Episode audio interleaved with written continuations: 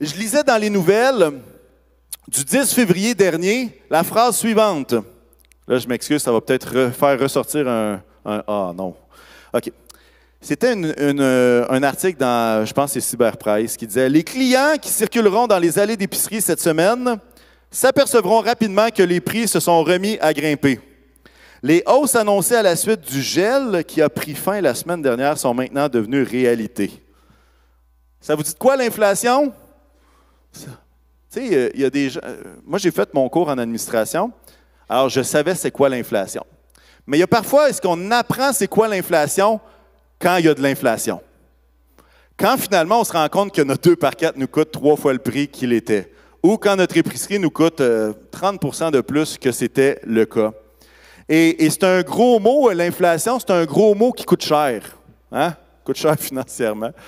Et, euh, et tout d'un coup, dans les derniers mois, dernières années, je ne sais pas si vous êtes comme moi, mais je pense que plusieurs peuvent se retrouver là-dedans.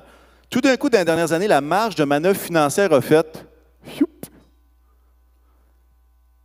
c'est plus la même. Et ça nous amène à penser différemment, à fonctionner différemment, à s'ajuster. Puis, à quelque part, je trouve que dans ce contexte-là, euh, je trouve que c'est important de parler même d'argent parce que la parole de Dieu en parle plus souvent qu'on aimerait qu'elle en parle d'ailleurs. Bon, ça, c'est un autre point. Mais ce matin, mon but, ce n'est pas juste de parler d'argent, mais j'ai l'impression que le sujet qui nous, qui nous occupe ce matin est encore plus fondamental quand on veut parler d'argent que l'argent lui-même. Et le titre de mon message, vous le voyez à l'écran, c'est l'inflation de mon contentement. L'inflation, la hausse vertigineuse de mon contentement. Et puis, euh, ce passage-là, quand on parle de contentement, souvent, on n'a pas le choix d'aller euh, dans le passage de Philippiens 4, versets 11 à 13. Et ça va comme suit. J'ai appris à être satisfait de ma situation. Je sais vivre dans la pauvreté et je sais vivre dans l'abondance.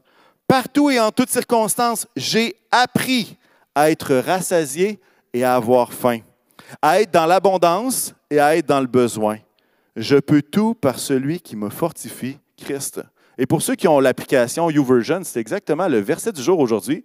Je puis tout par celui qui me fortifie. Intéressant que l'apôtre Paul va dire J'ai appris. J'ai appris. Vous savez comment qu'on apprend? En le vivant. L'apôtre Paul a appris à savoir vivre dans l'abondance parce qu'il a expérimenté. Eh, vous êtes bon. Il a appris à vivre dans la pauvreté ou dans la disette. Pourquoi? Parce qu'il l'a expérimenté lui-même.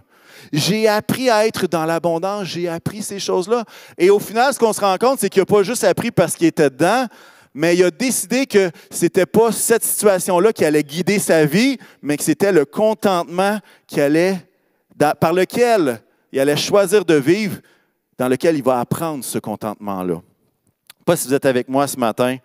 Et, vous savez, on a donné un terme à l'absence de contentement. C'est un terme qui existe depuis la nuit des temps, mais qu'on a mis un mot dessus il y a de ça quelques cent ans. Un terme que je, dans notre société, on appelle ça le matérialisme. Là, je parle de l'absence de contentement. Et ça, ça existe dans le cœur humain depuis toujours. Et parfois, quand on parle de contentement ou de matérialisme, on, imagine que c'est juste les riches, que c'est un problème de riches. Ah, ceux qui sont riches, là, eux autres, ah, ils ont de la misère avec ça. Mais j'aimerais vous dire que le matérialisme touche, touche toutes les classes sociales. Le pauvre, le riche et celui qui essaye d'être dans le milieu qui ne sait pas trop est.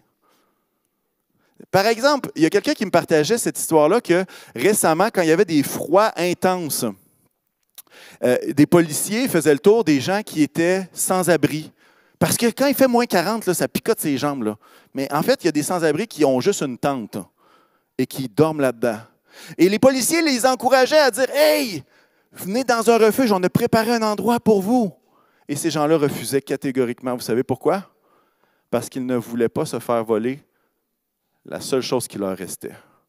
Et je ne leur lance pas la pierre. Je ne lance pas la pierre, je ne dis pas, hey, je ne comprends pas, ça n'a pas d'allure. Non. Je fais juste dire que cet attachement-là, il peut être fort dans toutes les classes sociales. C'est ce que je suis en train de dire. Probablement qu'il y a des sans-abri qui sont morts à moins 47. Là. On ne sait pas. D'ailleurs, ils ne font pas des grandes nouvelles dans le journal avec ça. Mais, mais c'est juste de dire que ce n'est pas réservé aux riches. Et dans la classe moyenne, on peut être matérialiste et tellement accordé de valeur à ce qu'on possède que le moindre bris amène une crise d'angoisse. Le matérialisme n'est pas seulement la quête de plus, mais c'est également l'attachement démesuré à des choses que l'on possède. Vous savez, Dieu nous a créés pour aimer les gens et utiliser les choses. Le matérialisme nous dit quoi? Aime les choses puis utilise les gens. C'est le monde à l'envers. C'est le monde à l'envers. Mais nous, comme croyants, c'est quoi la base? Nous, on veut aimer les gens en premier. Hein? Vous êtes avec moi là-dessus? Amen? On veut aimer les gens. Puis Dieu a placé toutes sortes de choses autour de nous. Il n'y a rien de mal à avoir un, portefeuille, un cellulaire. Il n'y a rien de mal à avoir tout ça. Tout dépend de l'utilisation qu'on en fait, évidemment. Il n'y a rien de mal à avoir une maison. Il n'y a rien de mal à avoir une voiture. Dieu nous invite à utiliser ces choses-là et les utiliser pour sa gloire. Et ce matin, je veux nous encourager à la beauté du contentement. Pas juste au contentement comme étant une contrainte. Oh, c'est plat, je ne peux pas acheter tout ce que je veux. Non, c'est l'idée de, percevoir la beauté de ce contentement-là, de savoir vivre, que ce soit dans la richesse ou que ce soit dans la pauvreté, dans l'abondance ou euh, dans, la faim, comme dit l'apôtre Paul. Et, et l'absence de contentement peut facilement dégénérer. Et j'aimerais qu'on puisse lire un passage, et il est trop long pour le mettre à l'écran. Alors, vous aurez besoin de sortir votre application, d'ouvrir votre Bible papier dans le quatrième livre de la Bible, dans Nombre 11, OK? Si vous n'avez pas votre Bible, vous êtes libre, il n'y a aucun problème. Vous allez juste avoir besoin d'écouter plus attentivement le monsieur qui parle en avant, OK? Le monsieur, hey, ça c'est pas drôle. En fait, je pense à toutes les, à toutes les fois où est-ce que j'avais 25 ans, puis que, comme leader jeunesse, les gens m'appelaient monsieur, puis j'étais comme ça, ça se peut pas. À force de me le faire répéter, il faut croire que je l'ai assumé. Bon, c'est correct. Ceci étant dit, c'est une histoire qui ne parle pas d'argent, mais c'est une histoire qui montre le cœur humain. Et honnêtement, il y a des fois qu'on lit cette histoire-là, on trouve ça bien banal, mais on va essayer d'évaluer la grandeur de ce qui est en train de se passer. Alors, on va lire le passage, parfois je vais commenter, et on commence au verset 1 dans Nombre 11. Et le contexte, c'est que les, euh, les, Juifs sont sortis de 400 ans d'esclavage en Égypte. Ils sont en route vers une autre contrée que le Seigneur leur a promise. Alors, ils sont sortis d'Égypte et pas trop longtemps après, voici ce qui se passe. Ça commencerait d'un peu, mais vous allez voir, on va y arriver. Le peuple murmura, et cela déplut à l'Éternel. Lorsqu'il l'entendit, sa colère s'enflamma. Le feu de l'Éternel s'alluma parmi eux et dévora une extrémité du camp. Le peuple poussa des cris vers Moïse. Moïse pria l'Éternel et le feu s'arrêta. On appela cet endroit Tabéra parce que le feu de l'Éternel s'était allumé parmi eux. Écoutez bien comment le texte va parler des gens d'Israël. Le ramassis de gens qui se trouvait au milieu d'Israël éprouva des désirs. Les Israélites eux-mêmes, eux-mêmes recommencèrent à pleurer et dire Qui nous donnera de la viande à manger Au verset 5. Nous nous souvenons des poissons que nous mangions en Égypte et qui ne nous coûtaient rien des concombres, des melons, des poireaux, des oignons et des gousses d'ail.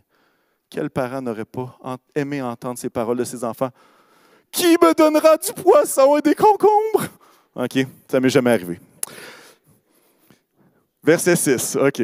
maintenant, notre gosier est desséché. C'est une plainte, hein? plus rien. Nos yeux ne voient que de la manne. La manne avait, la, forme, de la graine de coriandre et l'apparence du bdélium. Ça ne me dit pas grand-chose, mais en tout cas, le peuple se dispersait pour la ramasser et la broyait avec des meules ou la pilait dans un mortier, puis la cuisait au pot ou en faisait des gâteaux. Le livre d'Exode nous dit que ça goûtait, c'est comme un gâteau à l'huile, et ça goûtait un peu le miel. Elle avait le goût d'un gâteau à l'huile. Verset 9, quand la rosée descendait la nuit sur le camp, la manne y descendait aussi. Hein, vous imaginez la scène. Tu vas te coucher, pas de nourriture. Tu te lèves le matin, nourriture à chaque matin. Intéressant, non? Imaginez, vous n'avez plus besoin de faire l'épicerie. C'est là qu'ils ont inventé la livraison à domicile. la manne qui est là. On continue. Verset 10. Moïse entendit le peuple pleurer chacun dans sa famille à l'entrée de sa tente. La colère de l'Éternel s'enflamma fortement et Moïse en fut attristé. Il dit à l'Éternel, écoutez bien, le peuple chiale, mais écoutez bien la complainte de Moïse. Pourquoi fais-tu du mal à ton serviteur et pourquoi n'ai-je pas trouvé grâce à tes yeux au point que tu m'imposes la charge de tout ce peuple? Est-ce moi qui suis le père de ce peuple? Est-ce moi qui l'ai mis au monde pour que tu me dises, porte-le contre toi comme une nourrice porte un enfant, jusqu'au pays que tu as juré à ses entêtes de lui donner? Où prendrai-je de la viande pour en donner à tout ce peuple? En effet, ils viennent pleurer près de moi en disant, donne-nous de la viande à manger. Verset 14, je ne peux pas, moi, tout seul porter tout ce peuple, car il est trop lourd pour moi. Plutôt que de me traiter ainsi, tue-moi donc, si j'ai trouvé grâce à tes yeux et que je ne vois pas mon malheur. Est-ce qu'on peut comprendre que le chialage n'était pas juste Hey, Moïse, ça serait le fun d'avoir de la viande, qu'est-ce que tu en penses? Il me pas tanné de la manne? C'était un cri au point où est-ce que Moïse préfère quasiment la mort que de gérer ça. Vous comprenez un peu le concept, là? Puis là, on va voir dans le texte que ce n'est pas du chiolage de trois personnes. Là. Le peuple, c'est deux millions de personnes. Imaginez un petit peu la révolte dans le camp, là, OK? On met les choses en perspective. Alors, voici la réponse de l'Éternel à Moïse. Très intéressant encore. L'Éternel dit à Moïse, Rassemble auprès de moi soixante-dix hommes pris parmi les anciens d'Israël, des hommes que tu connais comme anciens et responsables du peuple. Amène-les à la tente de la rencontre et qu'ils se présentent avec toi. Verset 17, je descendrai te parler là. Je prendrai de l'esprit qui est sur toi et je le mettrai sur eux, afin qu'ils portent la charge du peuple avec toi et que tu ne la portes pas tout seul. Hein, Dieu une réponse à la, détresse de leadership de Moïse. Euh, verset 18, tu diras au peuple, consacrez-vous pour demain, vous mangerez de la viande, puisque vous avez pleuré aux oreilles de l'Éternel en disant, qui nous fera manger de la viande? Nous étions bien en Égypte. L'Éternel vous donnera de la viande et vous en mangerez. Vous en mangerez non pas un jour, ni deux jours, ni cinq jours, ni dix jours, ni vingt jours, mais un mois tout entier, jusqu'à ce qu'elle vous sorte par les narines et que vous en soyez dégoûtés. Vous savez, les gens qui font des téléannonces, là, c'est là qui ont pris ça. Si tu achètes un épluche patate aujourd'hui, tu n'en as pas un, mais tu vas en avoir deux, puis pas deux, pas trois, pas cinq, pas dix, vingt, trente et un épluches patates si tu commences maintenant, si tu commandes. Dieu est en train de leur dire, je ne vais, pas juste te répondre comme tu veux, là. On va t'en donner. On va t'en donner pour vrai. Pas un, pas deux, pas dix, pas, pas, pas, vingt. Trente jours de viande. Tu peux regarder ton voisin et dire, je suis content que tu n'aies pas mangé de poulet ce matin, ça ne me tente pas de le voir dans tes narines. C'est absolument dégueulasse. Et là, on continue à la fin du verset 20. Cela arrivera parce que vous avez rejeté l'Éternel qui est au milieu de vous et parce que vous avez pleuré devant lui en disant, Pourquoi donc sommes-nous sortis d'Égypte? Commencez au début, ça commence à qui va me donner de la viande, puis il va dire, la, la question véritablement, c'est pourquoi est-ce qu'on est sorti d'Égypte? Pourquoi est-ce que tu nous as fait sortir d'un esclavage de 400 ans? C'est grave, là, hein? C'est comme on était mieux en Égypte. On était mieux en Égypte. Alors, Moïse va dire, quand, Dieu lui annonce, Hey, il va avoir de la viande pour tout le monde, Moïse, il sait calculer. Il sait calculer pourquoi? Parce qu'il dit, Hey, donner un steak à une personne, c'est une chose. Mais nourrir deux millions de personnes avec de la viande pendant un mois, moi, je ne suis pas propriétaire d'IGA. Qu'est-ce qu'on va faire? Voici ce que Moïse va dire au verset 21. Moïse dit, Le peuple au milieu duquel je me trouve compte 600 000 fantassins et toi, tu dis, je leur donnerai de la viande et ils en mangeront un mois tout entier. Devra-t-on égorger pour eux des brebis et des bœufs pour qu'ils en aient assez? Ou faudra-t-il rassembler pour eux tous les poissons de la mer pour qu'ils en aient assez? L'Éternel répondit à Moïse, et il y a une parole pour quelqu'un ici. Le bras de l'Éternel serait-il trop court? Tu vas voir maintenant si ce que je t'ai dit arrivera ou non. Amen. Bon, ils sont sortis d'Égypte. Pour ceux qui ont lu la Bible un peu ou qui ont vu Le Prince d'Égypte, le film, vous imaginez qu'il y a dix plaies assez incroyables qui sont survenues avant leur sortie. Hein? Il y avait de la grêle, il y avait l'eau changée en sang, des grenouilles, toutes sortes de malédictions qui sont tombées sur le peuple d'Égypte à travers le bras, à travers l'intervention de Moïse auprès du Pharaon. Et en voyant tout ça, Moïse les a tous vus de ses yeux. Mais quand Dieu dit, je vais donner de la viande pendant 30 jours à 2 millions de personnes, il est comme, là, tu te dépasses. Là, c'est comme, comment qu'on va faire ça? Pour tous ceux qui ont des ados, comment ça vous coûte de viande par mois? Imaginez, imaginez 2 millions. coûte un bras une jambe. Puis l'autre jambe aussi. OK? On se comprend.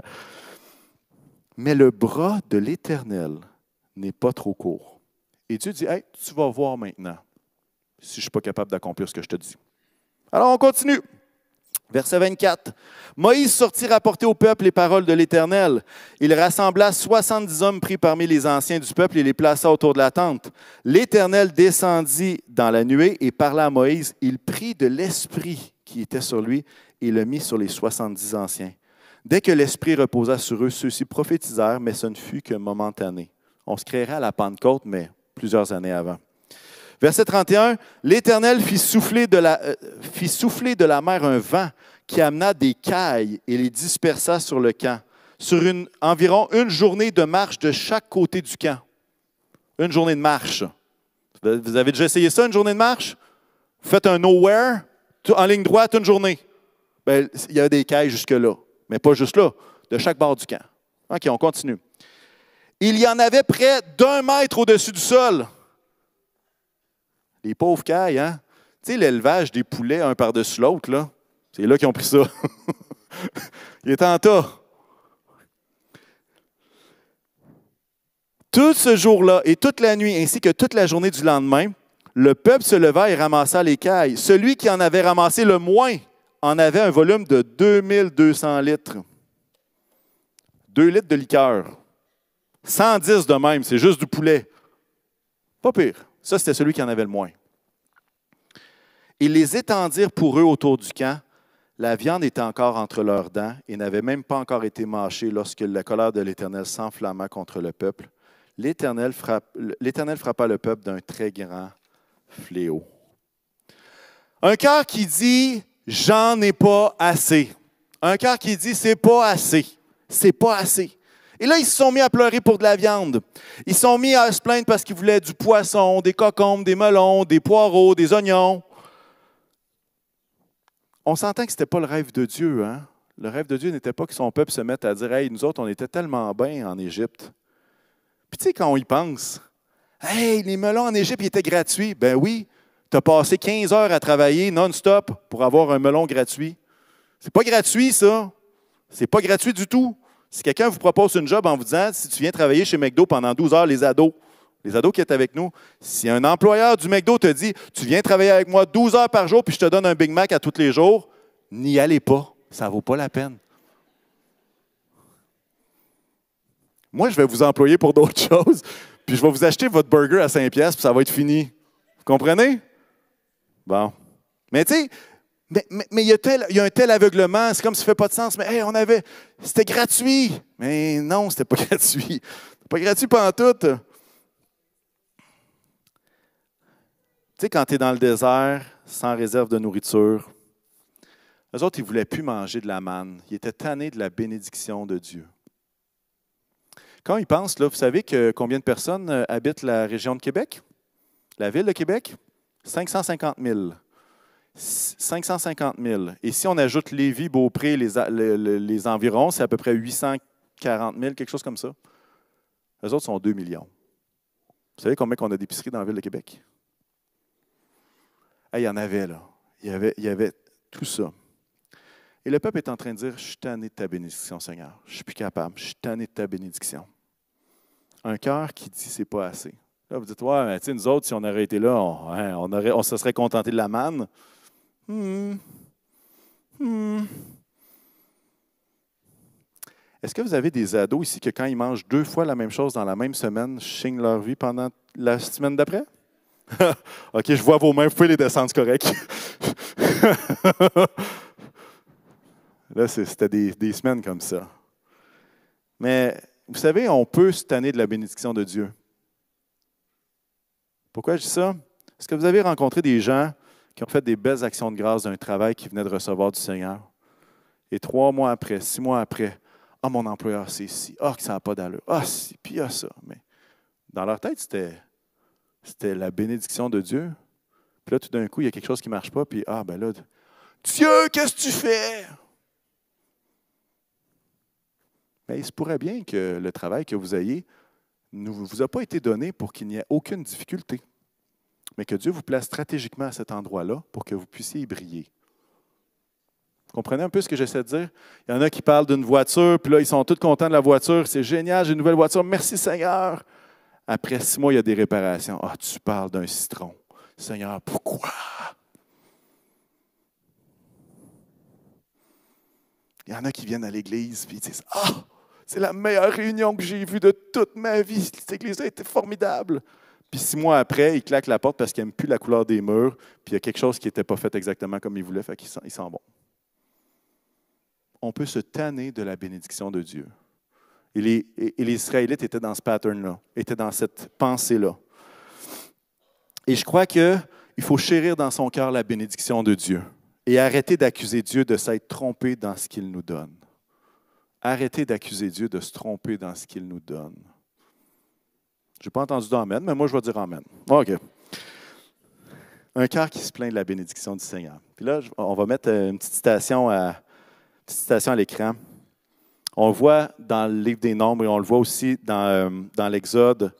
Le peuple est en train de dire Nous préférons, on peut mettre la prochaine diapo, s'il te plaît. Il me semble que je l'ai mis.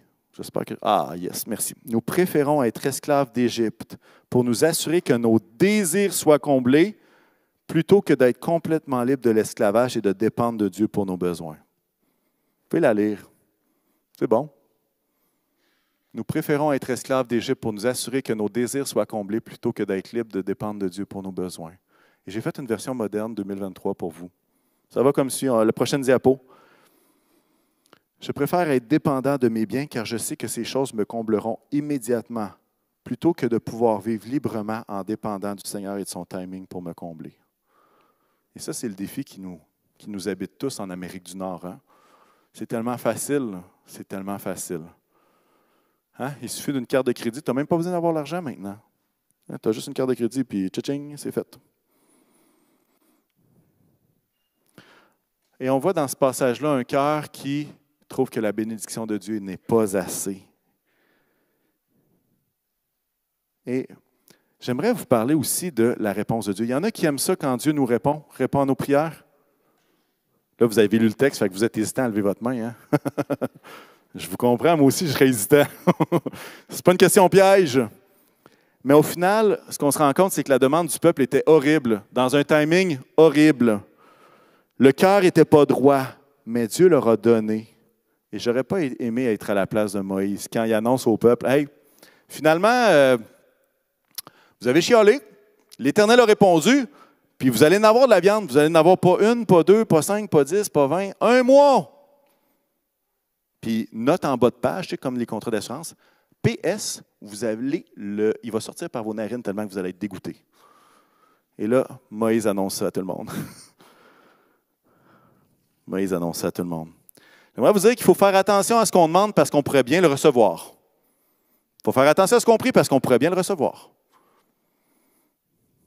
Puis vous pouvez demander dans votre vie toutes sortes de choses, que ce soit dans vos finances, que ce soit dans vos possessions, que ce soit dans vos placements, que ce soit dans vos richesses. Mais la vraie question, c'est est-ce qu'on est capable d'apprécier véritablement ce qu'on a aujourd'hui au point que même si ça changeait, on serait heureux quand même?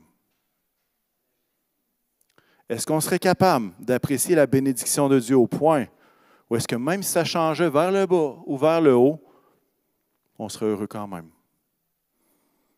C'est un défi, hein? Mais si vous avez de la difficulté à apprécier ce que Dieu vous donne et ça vous pousse à demander plus, plus, plus, j'aimerais vous dire qu'il se pourrait que vous soyez dans une position précaire un peu comme ce peuple-là. Ou est-ce que Dieu pourrait bien vous le donner? Mais vous savez pourquoi il va vous le donner? Pour que vous puissiez réaliser par vous-même que ça ne vous comblera pas plus. Et ça me fait penser, je ne sais pas si euh, vous avez cette, euh, cette pensée-là parfois, comme Nord-Américain, il y a une telle inégalité dans les richesses dans le monde. Vous avez déjà perçu ça? Puis il y en a des fois qui pensent que, ah ben là, ici, on a de la richesse parce que God loves America. Parce que Dieu aime plus l'Amérique que les autres. J'aimerais vous dire que ce n'est pas le cas. Et ma réflexion me poussait même à dire, se pourrait-il que Dieu réponde à nos prières pour qu'on puisse réaliser, et là on pourrait mettre toutes sortes de statistiques devant vous, là, que ça ne mène pas au bonheur du tout. Se pourrait-il que Dieu permette que nous ayons tout cela pour qu'on puisse réaliser qu'il n'y a aucun bonheur dans ces choses-là? Tous les pays qui ont un niveau de richesse élevé, vous savez, ils sont tous dans quoi? Ils sont dans une crise de la foi, une laïcité grandissante, et honnêtement, si on est à regarder leur degré, pas de moralité, mais de tout ce qui peut se passer, on n'est pas meilleur que personne d'autre. Se pourrait-il que Dieu exauce pour qu'on puisse réaliser que ça ne comble rien et que le trou, le vide, fait juste augmenter? Peut-être que oui, peut-être que non. Mais je suis certain que plusieurs ont découvert cette vérité-là dans cette salle, cette vérité-là à travers les années. C'est qu'il n'y a pas de bien, il n'y a aucune richesse, il n'y a ni maison, ni voiture qui puisse procurer une joie durable, si ce n'est que nous appartenons à Jésus et que nous avons une espérance que nous irons dans un lieu bien meilleur que ce qu'on a sur la terre. Amen. Et ça, on a besoin de se le rappeler. Pourquoi? Parce que le matérialisme ambiant nous fait penser que le prochain véhicule va être. Ah! Tu sais, les annonces, c'est drôle. Hein? Les gens conduisent une voiture, puis tout d'un coup, toute la famille est de bonne humeur. Fait que là, nous autres, on pense que si on achète un char neuf, il n'y a plus personne qui va s'ostiner dans l'auto. Je peux vous dire que si ça existait, on l'aurait. Et je, euh, je l'achète. Mais c'est ça qu'ils essayent de vendre. C'est comme si le bonheur se trouve dans. Puis c'est drôle, hein? quand tu achètes un véhicule neuf, il n'y a jamais d'intempéries. C'est fou. Il fait toujours beau. Les gens les laissent passer sur la route. Hein, il n'y a pas de police qui les arrête, même s'ils roulent à 150. C'est beau les annonces, mais on a l'impression que ça va nous rendre heureux. Au final, hein? on se rend compte qu'après six mois, on voit Ah, ben, j'aime pas ça, ça fait un petit ciment. Ah, les sièges chauffants, ah, j'ai chaud, c'est plate. J'ai payé une option de 2000 pièces pour avoir des bancs chauffants, et puis j'ai ça. Ça, c'est le cœur humain, hein? C'est difficile de se contenter de ce qu'on a. C'est difficile. C'est pas juste difficile pour vous, c'est difficile pour moi aussi. Hein? Mais j'aimerais revenir à mon point qu'il y a une grande valeur dans le contentement, dans ce contentement-là qui vient du Seigneur. Et là, j'aimerais que vous soyez attentifs à cette phrase-là. Je crois qu'il y a quelque chose de précis que le Seigneur veut nous dire. Le contentement, c'est d'être capable de dire, je suis pleinement satisfait de ce que j'ai et je ne serais ni plus heureux ni moins heureux si cela changeait. Là, peut-être que vous dites, OK, mais comment j'applique ça dans ma vie? Hmm. Même si vous aviez une voiture quatre ans plus vieille que celle que vous avez, même si vous changez votre véhicule neuf pour une minoune, une minoune, c'est comme un vieux char euh, que tu ne prends pas trop soin, puis quand elle roule, elle roule, puis tu es content. Une vieille voiture. OK? En bon québécois, on appelle ça une minoune. Est-ce que si votre véhicule neuf était changé pour une vieille minoune, est-ce que vous seriez heureux quand même? Est-ce que vous seriez capable d'être pleinement satisfait quand même? Justement, on a un frère qui veut vendre sa minute. Non, c'est une joke. Non, non, non. Mais vous comprenez ce que j'essaie de dire, hein? Le contentement, c'est d'être capable de dire je suis pleinement satisfait de ce que j'ai et je ne serais ni plus heureux ni moins heureux si cela changeait. Parce qu'au final, on est pleinement heureux. Vous savez pourquoi pleinement satisfait? Parce qu'on a tout en la personne de Jésus. On a tout ce qu'on a besoin en Jésus. Le, véhicule n'ajoute rien à ça. On a besoin de Dieu plus que tout. Et je vous donne un exemple. Peut-être vous êtes dans un domaine d'emploi où les conditions de travail se sont dégradées à travers les années. La COVID a fait ça pour pas mal de corps de métier d'ailleurs. Hein?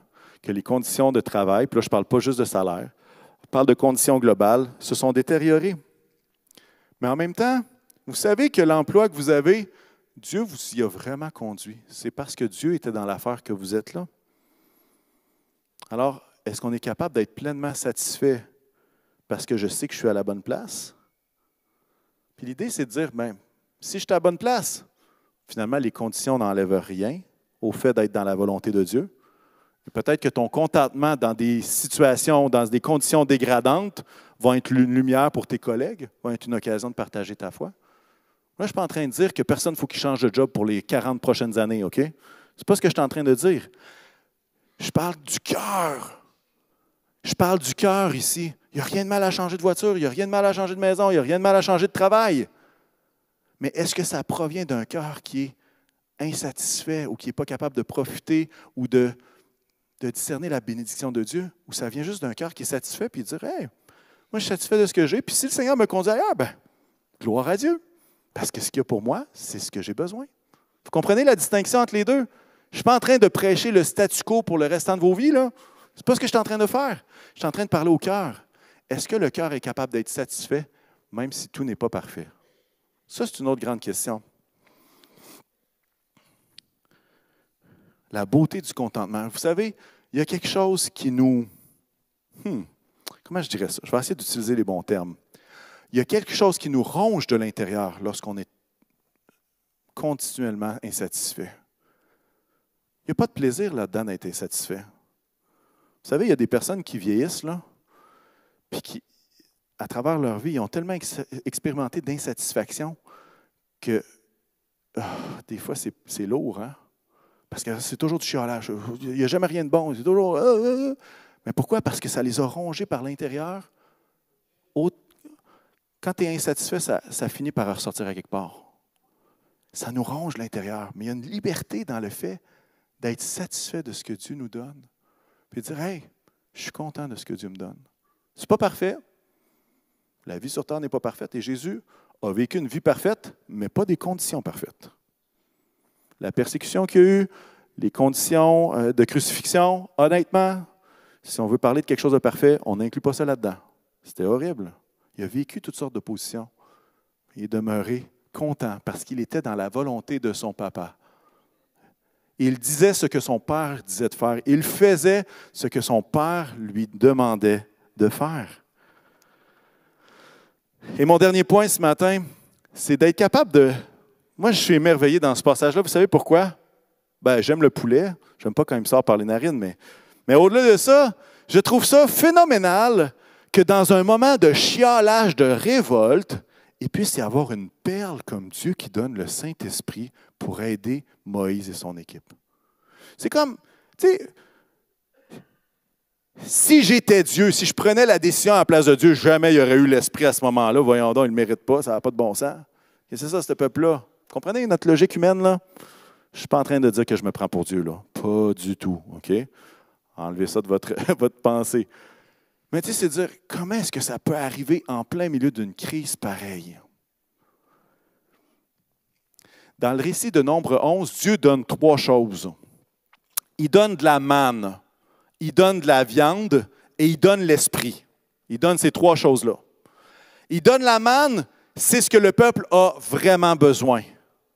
Il donne la viande, en fait, il la donne pour qu'ils comprennent que ça ne les rendra pas plus heureux. Au contraire. Il donne ce qu'ils n'ont pas besoin pour qu'ils comprennent ce qu'ils ont vraiment besoin.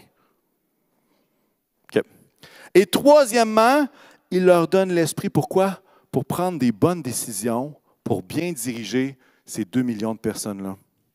Je ne sais pas si vous êtes comme moi, mais j'ai l'impression que la gestion de nos finances est souvent compliquée. Je vous donne des exemples. OK?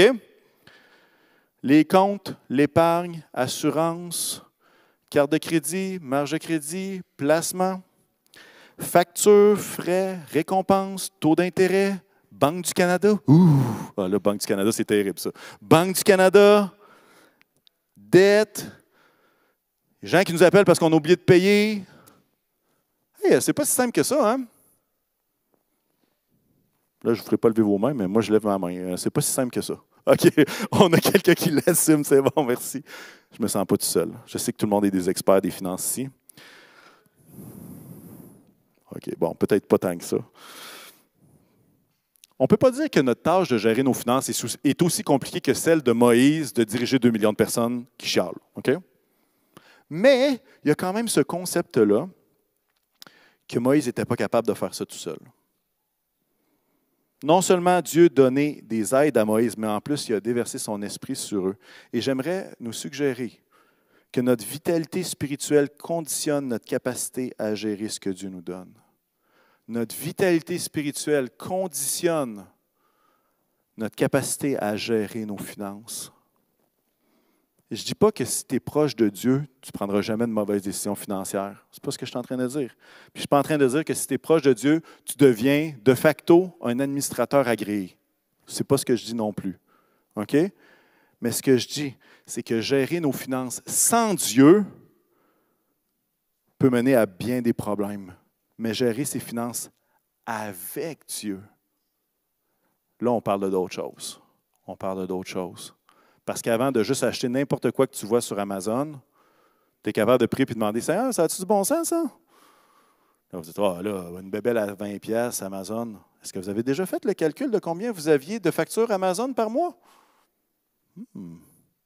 Si vous ne le savez pas, peut-être que c'est une bonne idée de faire un budget. Bon, en tout cas, fin de la parenthèse. Mais le point, c'est de dire tu sais, si tu connais ton livreur par son nom, là, ça, peut, ça peut être mauvais signe.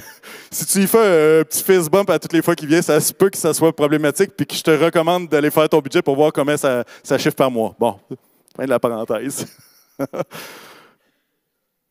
Mais ce que je veux dire, c'est que de la même façon que le, Moïse avait besoin du Saint-Esprit pour diriger, je crois que chacun de nous, on a besoin du Saint-Esprit pour nous aider dans ça, parce que c'est complexe c'est complexe.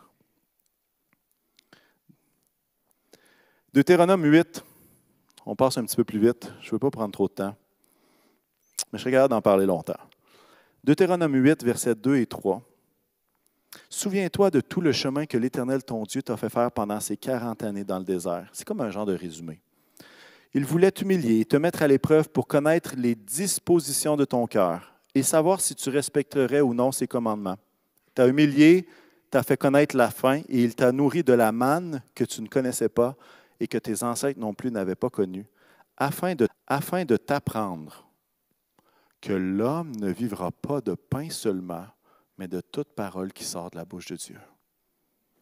L'homme ne vivra pas de pain seulement, mais de tout ce qui sort de la bouche de Dieu. Et, et pour moi, ce matin, pour moi, c'est une belle opportunité de réfléchir aux dispositions de nos cœurs, afin de savoir si on a appris Hein, comme l'apôtre Paul va dire, hein, j'ai appris. Est-ce qu'on a appris que l'homme ne vivra pas de pain seulement, ni de voiture, ni de gasoline? Bon, consommez-en pas, OK? Vous irez pas loin avec ça. Euh, mais de toute parole, de tout ce qui sort de la bouche de l'Éternel. Dans un temps d'inflation où probablement chaque famille voit son pouvoir d'achat diminuer, que la marge de manœuvre n'est pas la même, je pense qu'il y a une opportunité d'y aller d'une inflation de notre contentement. Et vous savez, des fois, quand on se compare, hein, on se console. Il y a des périodes en Argentine que le taux d'inflation était à plus de 100% Les gens n'avaient même pas l'argent pour s'acheter de la farine. Euh, il y a des fois que nous autres, on chiale sur l'inflation, c'est 7% puis on capote. Là. Mais sachez qu'il y a d'autres pays qui ont vécu des choses bien pires que ça. Ça ne veut pas dire qu'il faut se comparer et dire Ah, ben finalement, nous autres, on est encore mieux. Non. C'est de savoir est-ce que mon cœur est droit? Est-ce que mon cœur est capable d'être content? Est-ce que je suis capable d'être juste reconnaissant? Point. Puis si ma situation n'allait pas vers le mieux, je serais content quand même. Et si ma situation va vers le mieux, ben, je suis capable d'être content. Pourquoi? Parce que ma vie est fondée sur Christ. Ma vie est fondée sur mon attachement à Jésus. Et je vais inviter les, euh, musiciens à, venir me rejoindre. Je reviens sur ce passage, ce passage du jour finalement hein, de Philippiens 4. Hein, quand l'apôtre Paul va dire J'ai appris à être satisfait de ma situation, je sais vivre dans la pauvreté, je sais vivre dans l'abondance. Partout et en toutes circonstances, j'ai appris à être rassasié à avoir faim, à être dans l'abondance, à être dans le besoin. Et là, je veux accentuer sur la dernière partie. Je peux tout par celui qui me fortifie, Christ. Et vous savez, ce passage-là est souvent utilisé, pourquoi? Pour dire, hey, moi, je vais défoncer des murs, je vais faire des exploits parce que je peux tout par Christ qui est mon super pouvoir. En fait, ce passage-là est en train de dire quoi? Il est en train de dire, je peux tout surmonter, pauvreté, richesse, je peux tout surmonter par la force de Christ en moi. Ça, c'est l'application selon ce que Paul est en train de raconter. La Bible français courant va dire, je peux faire face à toutes les difficultés grâce au Christ qui m'en donne la force. Je me rappelle, alors que je préparais ce message, je me rappelle de moments où est-ce que dans ma propre famille, on a eu besoin de diminuer de façon significative notre style de vie à cause justement de changements de carrière qui étaient dirigés par le Seigneur. Et vous savez quoi? On survit à ça. Et non seulement on survit, on apprend à être content de ce qu'on a. Vraiment. Et ça, il y a une liberté dans le cœur qui est de toute beauté. Et c'est pour ça que quand j'en parle, j'en parle pas pour taper sur la tête de personne. Au contraire, je trouve qu'il y a une belle liberté dans le fait d'être capable d'être content de ce qu'on a. Parce qu'au final, notre vie est fondée sur Christ et non pas sur ce qu'on possède ou ce qu'on aimerait avoir, nos désirs, nos, besoins. Hein. Parfois, nos besoins sont plus des désirs que des besoins. Mais au final, on a appris à se contenter, à être reconnaissant de ce que nous avions au présent. Vous savez pourquoi? Parce qu'être dans la volonté du Seigneur, ça vaut tout l'or du monde. Être à l'endroit où est-ce que Dieu veut que nous soyons, ça vaut tout l'or du monde. Ça vaut plus qu'un char, ça vaut plus qu'une maison, ça vaut plus que tous les biens que je pourrais avoir. Être à l'endroit où ce que Dieu veut que je sois, ça vaut tout l'or du monde. Maintenant, peut-être vous dites, ouais, là, tout est passé. C'est même pas de ce changement de carrière-là de que je parlais. C'est pas une question du ministère ou d'avoir un micro ou pas. Chacun d'entre nous, on est appelé dans différents lieux de travail. Et Dieu a un plan, pas juste pour le pasteur, il a un plan pour chacun d'entre nous. Et lorsqu'on est capable d'être dans la volonté de ce que Dieu nous demande, ça vaut plus que tout le reste. Vraiment. Je crois que comme famille, comme individu, comme jeune ou moins jeune, on est appelé à briller par notre contentement. Hébreu 13 va dire la chose suivante, que votre conduite ne soit pas guidée par l'amour de l'argent. Contentez-vous de ce que vous avez. En effet, Dieu lui-même a dit, je ne te délaisserai pas et je ne t'abandonnerai pas. Peut-être tu entends ce message ce matin et tu dis, ah c'est bon euh, ce soir je vais dire merci à Dieu pour toutes les bébelles que je me suis achetées jusqu'ici. Puis honnêtement, vous avez le droit, c'est une bonne chose, mais j'aimerais qu'on aille plus loin que ça. D'être capable, le défi pour chacun de nous, c'est d'être capable de dire à Dieu, je suis pleinement satisfait de ce que j'ai aujourd'hui et je ne serais pas plus heureux ni moins heureux si ça, changeait. C'est toi, Jésus, qui es tout ce que j'ai besoin. Conduis-moi où tu veux. Vous savez, la clé d'une vie heureuse n'est pas le contentement. La clé d'une vie heureuse, c'est une vie fondée sur Jésus qui nous appelle au contentement. Vous savez, il y a toutes sortes de monde qui peuvent parler du minimalisme, de Marie Kondo, de tout ça. Vous pouvez explorer ça. C'est correct. J'en ai lu quelques-uns d'ailleurs. Mais ce que je veux dire, c'est pas ça qui rend heureux. C'est Dieu, quand on fonde notre vie sur Dieu et qui nous appelle au contentement. Ben, c'est là que se trouve la piste. Vous savez, le désir de toujours avoir plus est merveilleux. C'est dans l'être humain, ça. Le désir d'avoir toujours plus est merveilleux lorsque l'homme le dirige à découvrir encore plus de Dieu. Mais le désir de vouloir toujours plus qui est dans le cœur de l'homme est catastrophique lorsqu'il est dirigé vers avoir plus et avoir plus de bien. Pourquoi? Parce qu'on se met à aimer les choses. Et quand on aime les choses, on utilise les gens. Vous vous rappelez de ça? Peut-être que vous êtes nouveau ce matin, vous venez ici pour une première fois et vous dites Hey, comment est-ce que ce message-là peut me rapprocher de Dieu? C'est quoi le lien? en fait, j'aimerais m'adresser à vous, puis peut-être à d'autres aussi. Chacun d'ici, on a une expérience de vie. Hein? Vous avez vendu, vous avez acheté, vous avez perdu, vous avez placé, vous avez oublié. En tout cas, vous êtes passé par toute une gamme d'expériences au niveau des biens, de l'argent malgré tout ça, vous vous retrouvez aujourd'hui puis vous dites, hey, malgré que j'ai fait tout ça, malgré que j'ai eu peut-être bien de l'argent ou bien pas d'argent, le vide qui est à l'intérieur de moi est encore là. Je ne suis pas comblé. J'ai essayé. C'est comme Salomon qui dit Hey, j'ai tout essayé. J'ai parcouru, j'ai exploré les plaisirs, j'ai construit des affaires, j'ai eu de l'argent plus que tout le monde. Mais qu'au final, tout ça est vanité. Peut-être que vous faites cette expérience-là ou cette réflexion-là. Moi, j'aimerais vous dire, le, le bonheur se trouve en Jésus. Ce qui compte nos vies, c'est Jésus. Et lui nous appelle au contentement. Est-ce qu'on peut fermer nos yeux à ce moment-ci?